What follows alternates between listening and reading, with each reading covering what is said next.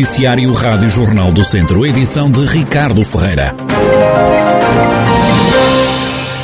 O Governo autorizou a prospecção de lítio no Distrito, segundo o Ministério do Ambiente e da Alteração Climática. A avaliação ambiental estratégica promovida pela Direção-Geral de Energia e Geologia concluiu que, em seis áreas analisadas, entre as quais a região, há condições para avançar com a prospecção e pesquisa do chamado Ouro Branco. A decisão foi tornada pública ontem, três dias depois das eleições legislativas.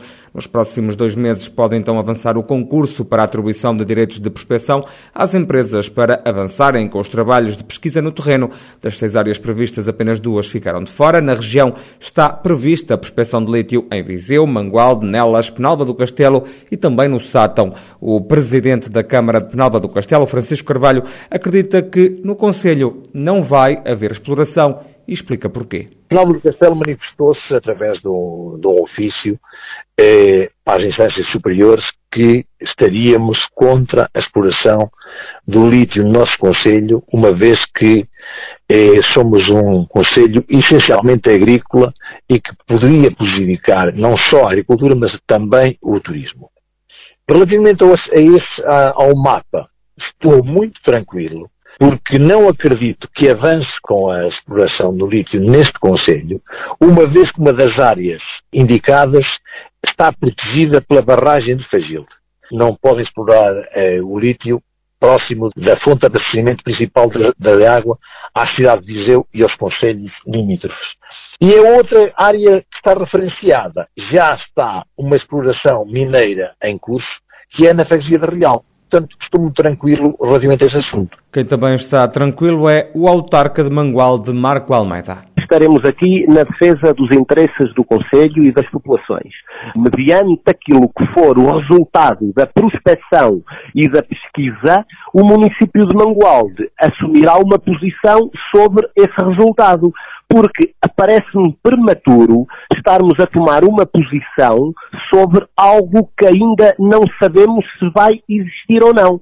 Porque o que está aqui em causa é uma prospecção e não uma exploração o município não se manifestou sobre este processo, até porque nós estamos à espera que nos deem mais informação sobre esta situação. E estou convicto que, que o passo que foi dado pelo Governo, há uma coisa que nos vai trazer, é mais, vai dar é mais informação sobre o que poderá ser feito.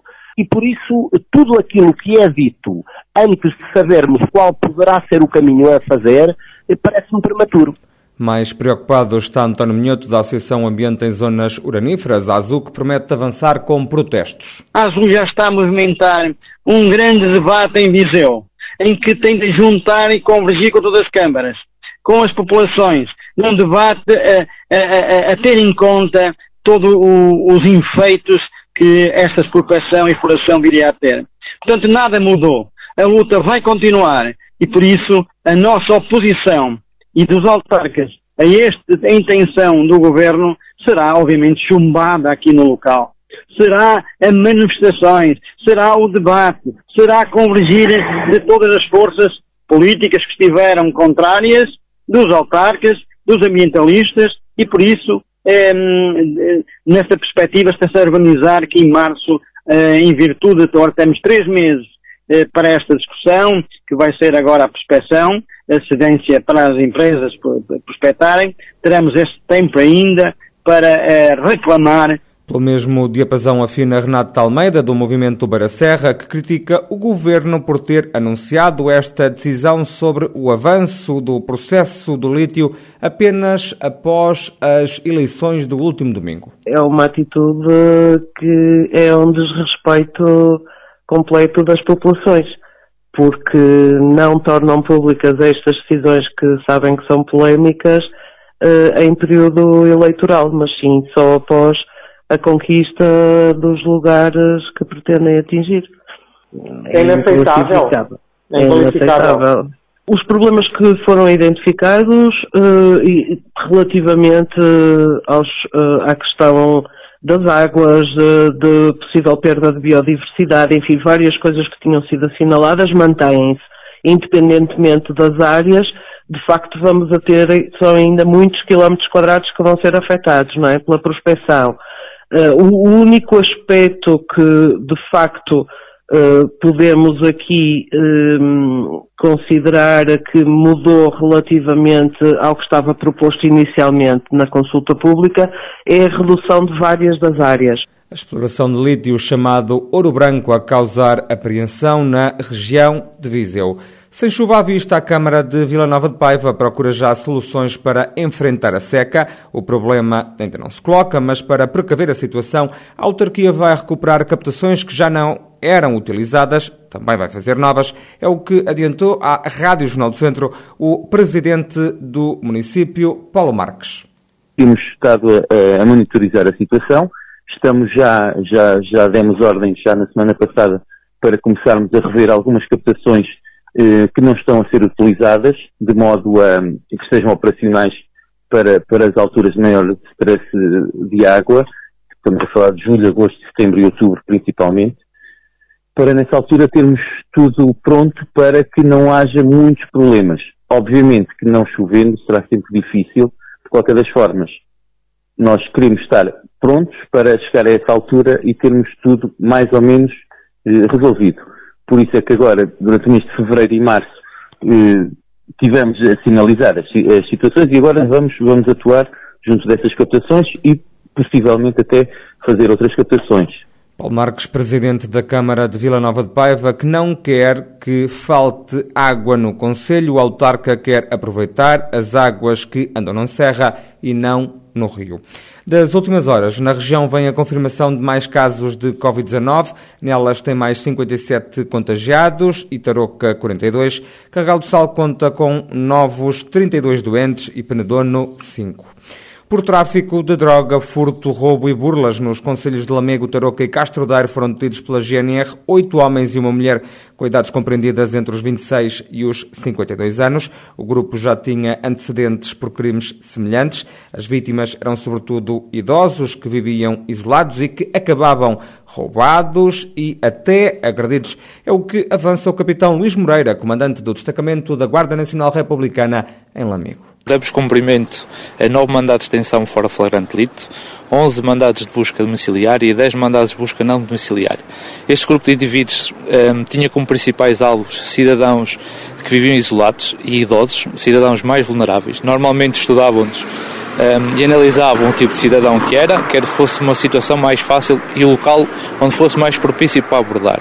O modo operandi que utilizavam muitas vezes recorriam ao uso da força, ou seja, através das agressões. Outras das vezes recorriam também a armas de fogo ou então a armas brancas para poderem ameaçar e extorquir os cidadãos de algo do seu dinheiro ou de outros bens de valor, nomeadamente ouro, cartões multibanco, entre outras peças, relógios, outras peças que encontrassem na posse do, do, das suas vítimas ou então no interior das suas habitações.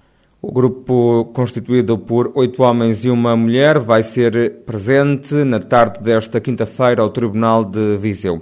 O presidente da Conselhia de Viseu do CDS e vice-presidente da Nacional dos Centristas defende que o partido deve fazer uma reflexão sobre o desaire eleitoral do último domingo. O CDS abandonou o Parlamento e no distrito passou a ser a sexta força política, perdeu mais de 6.600 votos na região. Paulo Duarte assume que os resultados eleitorais foram maus tem isso é que reconhecer e o partido todo ele tem que fazer uma reflexão, os resultados foram maus uh, e há que assumi-lo uh, e portanto tendo sido maus uh, há necessidade do partido efetivamente fazer uma reflexão sobre o seu futuro pensar onde se esteve bem, onde se esteve menos bem, o que aconteceu, as suas causas, consequências. É um período neste momento de reflexão, reconhecendo que os resultados são maus. Paulo Duarte, em declarações à Rádio Jornal do Centro, lembra ainda que o declínio do CDS não vem de agora. E foi prolongada por mais um ano a isenção de taxas e impostos municipais para o comércio local em Mortágua. O presidente da Câmara, Ricardo Pardal, justificado medida devido ao agravamento dos contágios da Covid-19. A isenção do pagamento das taxas de toldos e de esplanadas é um esforço do município para apoiar e incentivar um certo atividade que tem sido sido fortemente penalizado durante estes anos de, de pandemia. Continua a ter restrições, foi se calhar o setor provavelmente mais restrições teve e que por maior dificuldade passou, entendeu a Câmara Municipal incentivar através da isenção do pagamento dessas taxas e promovendo ao mesmo tempo a utilização dos espaços exteriores em detrimento dos interiores dos, dos estabelecimentos. Ricardo Pardal, presidente do município de Mortágua, autarquia que decidiu prolongar por mais um ano a isenção de taxas e impostos municipais no comércio local para ajudar este setor a enfrentar a pandemia causada pelo novo coronavírus.